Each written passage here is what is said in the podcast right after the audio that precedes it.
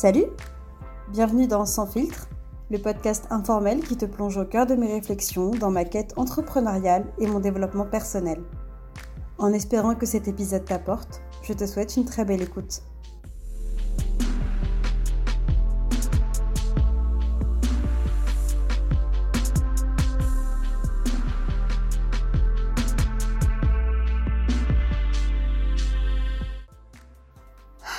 J'en vois ou j'en vois pas Bon, allez, j'en vois.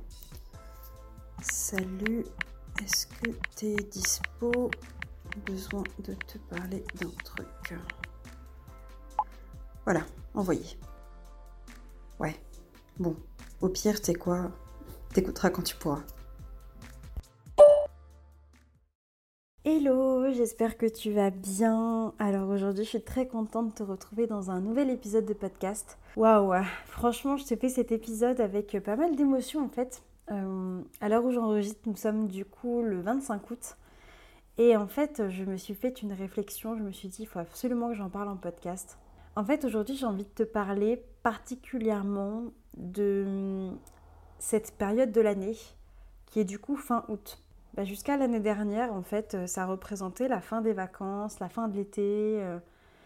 et du coup, il y avait une certaine nostalgie de je vais reprendre le boulot. Et je pense qu'on l'a tous vécu, hein, euh, un certain agacement quoi d'avance à se dire ah, c'est la rentrée, on va voir les collègues. Même si on les apprécie hein, des fois les collègues, hein, mais Alors, je peux paraître un peu aigri quand je vais parler de tout ça, mais on va tous se poser la question où en fait pour moi, c'est un petit peu des faux semblants et je crois que c'est ça qui fait que ça m'agaçait. Genre la fameuse question alors, t'as fait quoi pendant tes vacances euh? C'est ce truc un peu. Euh, enfin, bref. je trouve ça assez hypocrite en fait. Alors je comprends, on est humain et il faut bien qu'on connecte les uns avec les autres. Les rares sont les personnes, je trouve, alors euh, c'est vraiment lié à mon expérience et mon prisme. Et à tout moment, c'est pas le cas pour toi et je te le souhaite, mais. Ou c'est un peu hypocrite parce que c'est voilà, t'as fait quoi dans tes vacances, mais en fait, tu essaies juste de faire de la conversation, quoi. Bref. Les rapports humains et moi en général. Je suis une personne qui, euh, euh, qui n'est pas très small talk. Ça veut dire que je. Quand je discute avec quelqu'un, j'aime beaucoup pouvoir avoir l'espace mental, euh, l'espace émotionnel et pour le faire en fait, pour le faire bien et très souvent, je suis confrontée en fait à des conversations. Enfin, j'étais, parce que beaucoup moins maintenant, vu que maintenant j'ai vraiment fait un tri énorme dans mes relations, mais confrontée en fait à voilà des, conversations de couloir qui au final n'apportent rien et qui en fait moi me, me gênent plus qu'autre chose. Et euh, je trouve que dans le cadre du boulot, le cadre du salariat, c'est un truc qui est archi présent évidemment, et je jette pas la pierre, hein, tu vois, même si tu écoutes ça et que tu fais partie de ces personnes qui posent cette question, moi aussi je pose cette question, parce qu'on sait juste pas quoi dire d'autre en fait. et c'est ça que je trouve assez dingue, c'est qu'on sait juste pas quoi dire d'autre, à part ah, t'avais quoi des vacances, machin, nan. Alors des fois il y a un réel intérêt et c'est génial parce qu'on peut vraiment devenir amis avec, avec des collègues et, ça c'est vraiment trop cool quand ça se passe. Moi ça m'est arrivé, j'ai créé de, de belles relations du coup avec d'anciennes collègues que je, que je garde du coup dans mes contacts, que je continue de voir. Mais voilà, il y a ce truc là autour de ah, on va reprendre, euh, voilà, la reprise, la rentrée, euh, on va voir les gens, et puis du coup on va retomber dans un cercle, et puis bye bye les vacances, on a kiffé, et puis maintenant, un peu ce, cette sensation finalement de retour au bagne quoi. C'est assez horrible de dire ça comme ça, et je sais que ça n'engage que moi. Mais c'est vrai que moi j'adorais mon taf. J'adorais le tas dans lequel j'étais. Sauf euh, l'année dernière, ça a été une année très compliquée. Et c'est durant cette période-là de l'été où euh, justement euh, j'ai compris que j'étais en épuisement professionnel. Et typiquement l'année dernière, jour pour jour, à cette date-là, je pense que j'étais en train de pleurer. Parce que justement, j'avais une boule au ventre énorme à l'idée de reprendre le boulot. Et une non-envie tellement présente que j'avais encore jamais vécu ça. Et ça a été une période assez compliquée pour moi, août 2020 enfin juillet ou 2020 d'ailleurs. L'année d'avant, c'était pas vraiment le cas, hein. c'est pas vraiment le cas. J'étais beaucoup plus dans une autre énergie. Alors il y avait quand même cette nostalgie hein, de se dire ah, c'est fini les vacances, de se dire bon ben on va reprendre le boulot, mais au moins j'ai mis mon taf. Et euh, du coup, ça, ça avait quand même un impact. Et euh, pour le coup, j'étais dans une boîte où euh, je m'entendais bien avec les gens. Donc du coup, c'était voilà, c'était limite plaisant en fait de les retrouver et tout ça. Mais je sais que c'est pas le cas de tout le monde. Et euh, je mesure la chance que j'ai pu avoir euh, du coup de rencontrer des personnes euh, comme ça avec lesquelles ça s'est ça s'est bien passé et finalement avec lesquelles j'étais j'étais pas mécontente de revenir bosser jusqu'à l'année dernière. Voilà, il y a, y a ce truc que j'entends très souvent en fait, et que je l'entends dans mon cercle proche, hein, donc mes amis, ma mère, mon père, n'en parlons même pas, hein, mais c'est voilà, bon, on va prendre le taf, mais pas dans l'énergie finalement, joie, pas dans la joie en fait de se dire ah super, je vais prendre le taf, je vais voir les gens et tout. Tu vois, quand tu as cette énergie, c'est quand même assez rare, je trouve, chez les gens d'entendre ça, surtout après les vacances d'été. Et en fait, pourquoi je te parle de ça? Parce que je me suis fait le constat cette année que j'avais pas de boule au ventre à l'idée de reprendre le boulot. Parce qu'en fait, c'est moi qui décidais le boulot que je faisais. Parce qu'en fait, j'avais la liberté, du coup, de choisir quand bosser et comment bosser. Et que finalement, je ne subissais rien. C'est la première fois, tu vois, où là, j'ai passé mon été, j'ai travaillé. Mais en fait, j'ai pas l'impression de travailler parce que ce que je fais, ça nourrit des choses en moi qui sont beaucoup plus fortes. Ça nourrit ma mission de vie, ça nourrit euh, mes valeurs.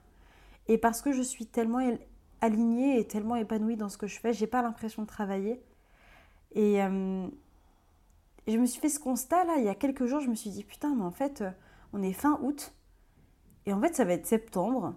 Et il y a un an, j'étais en PLS mental et physique à l'idée de reprendre le boulot, de revoir les gens. Et là, c'est tellement plus le cas en fait. Et je, je l'ai ressenti, tu vois, cette joie. Et, et je me suis dit, j'aimerais beaucoup en parler plus longuement parce que euh, c'est une sensation que j'avais encore jamais ressentie en fait. À l'idée de se dire, je vais reprendre le boulot et en fait, ça me fait kiffer.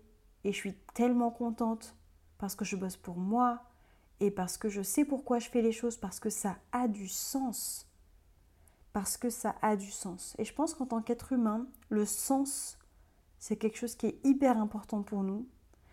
Et très souvent, trop souvent, on le met de côté. Trop souvent, on se dit, ouais, bon, machin, non, mais bon, on n'a pas le choix, euh, on n'a pas le choix de reprendre en septembre. Euh. Alors oui, il y a des techniques après de ne pas reprendre en même temps que tout le monde. Ma mère, elle fait souvent ça. Elle faisait souvent ça à l'époque quand elle avait le, quand elle pouvait, hein, en fonction de la boîte, ça dépend. Mais essayer de partir en vacances un peu après les gens, comme ça tu reviens et les gens ont déjà repris, donc euh, déjà tu t'évites les small talk en question, et puis du coup tu as l'impression finalement d'être un peu un thug, tu vois, parce que du coup tu es en vacances en décalé, bref. Ça me rend triste en fait quand j'entends des personnes dire ah là là, bah, je vais reprendre le taf, ouais, ouais, bah, c'est la reprise. Tu vois, vraiment avec ce truc dans la voix, de, on sent que les gens sont, sont dégoûtés, et je me dis, mais je, je suis tellement heureuse de ne plus vivre ça. Et pourtant, je suis pas en train de gagner ma vie avec mon boulot pour le moment. Je ne suis pas du tout en train de gagner ma vie pour le moment avec mon boulot. Mais c'est ok en fait. Vive le chômage. Moi, franchement, Pôle emploi, merci de ouf. Et j'en ai conscience de cette chance. Parce que, ouais, je ne suis pas encore euh, au stade où je vide mon activité, mais j'y arrive, j'y cours même. J'y cours et euh, ça ne saurait tarder.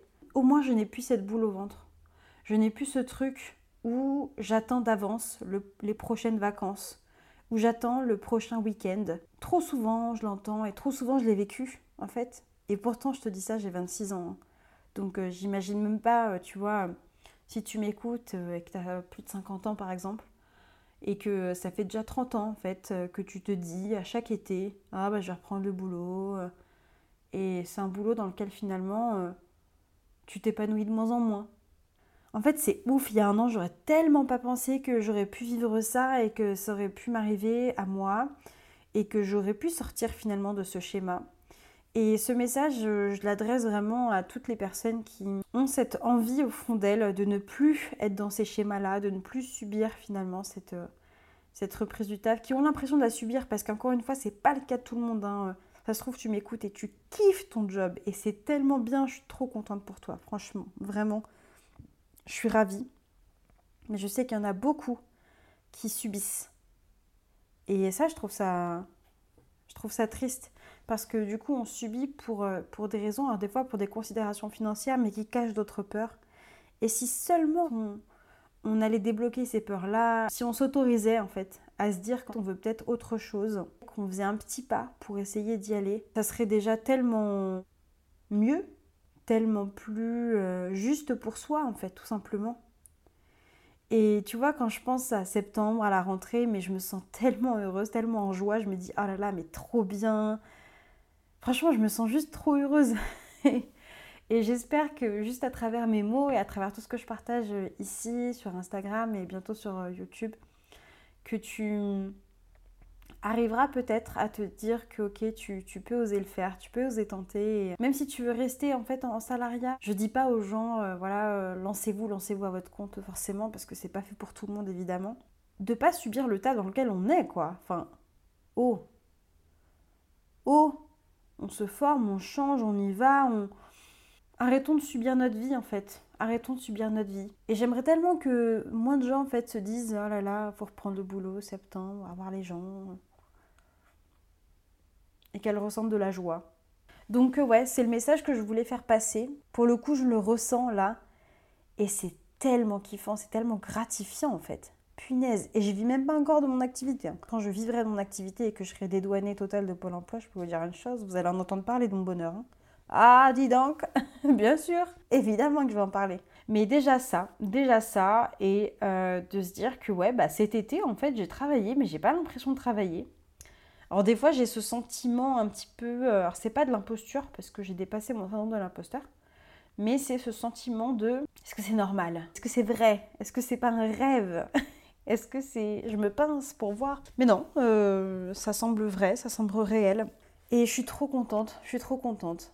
Et je me dis une chose aussi, c'est qu'il y a tellement de personnes qui finalement euh, restent bloquées où elles sont parce qu'elles ont peur, que du coup je suis en train de réfléchir en fait à lancer un, autre accompagnement pour euh, du coup ces personnes-là qui euh, aimeraient se lancer, qui au fond d'elles ont ce rêve caché, mais qui déjà n'osent même pas trop y penser, mais qui au fond d'elles le voudraient, mais qui sont tellement dans leur sac de nœuds et empreints euh, de leur peur qui du coup ne le font pas et n'osent pas non plus trop y penser, par peur euh, voilà, d'échouer, par peur d'être déçu. Et en fait, je pense que j'ai envie, là, l'envie est de plus en plus euh, présente euh, au travers les échanges que j'ai bah, avec certaines d'entre vous, peut-être avec toi d'ailleurs, là, qui est en train d'écouter ce podcast, qui est de t'aider à finalement dépasser tes croyances limitantes et qui t'empêche de, rêver au fait que tu puisses toi aussi te lancer. Donc là, au niveau des peurs en question, tu vois, auxquelles je pense beaucoup, c'est la peur de ne pas être légitime, le syndrome de l'imposteur, le manque de confiance en soi qui est derrière, mais vraiment, voilà, sur toutes les peurs et toutes les croyances limitantes que tu as, à propos de toi, à propos d'entrepreneuriat, à propos de la vie, à propos des choses, qui font que tu n'arrives pas en fait à te lancer. Ou que tu as décidé de te lancer, mais que là, oh mon Dieu, il y a le boulevard des peurs, le boulevard des croyances limitantes qui est là et que tu sens que ça va te bloquer. Donc je pense à faire ça en fait, à faire un accompagnement spécifique là-dessus. Mais euh, l'idée c'est que euh, tu arrives à moi et euh, tu es totalement dans tes peurs, tu es bloqué, tu n'arrives pas à faire les choses, à passer à l'action. Parce que tu as peur de l'échec, parce que tu te sens pas légitime, parce que tu sens que tu es un imposteur. Et de te coacher uniquement là-dessus. Au bout de X semaines, ces peurs-là ne sont plus les tiennes, ces croyances-là ne sont plus les tiennes. Et que tu peux du coup vraiment passer à l'étape d'après. Donc je suis en train de penser à ça. Je ne sais pas si toi tu serais intéressé par, euh, par ce sujet-là. Si tu l'es, vraiment n'hésite pas à venir me faire juste un petit hello, un petit coucou pour qu'on puisse en parler parce que je pense que ça pourrait être intéressant et je suis convaincue que ça peut aider.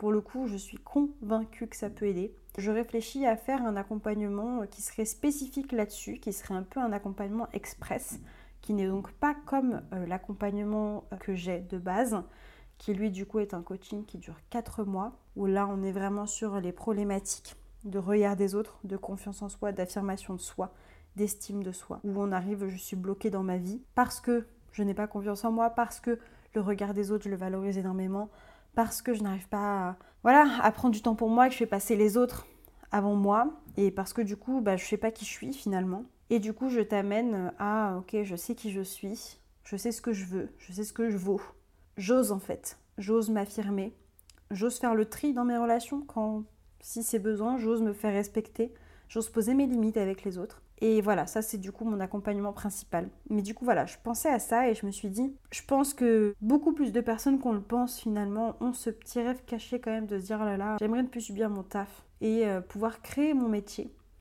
Mais du coup beaucoup de peur beaucoup de peur derrière et beaucoup de croyances limitantes. Donc euh, voilà le sujet dont je voulais te parler aujourd'hui. Si tu te sens appelé par ça, si tu sens que ça pourrait te, te, parler ou te correspondre, n'hésite pas à vraiment à venir m'écrire.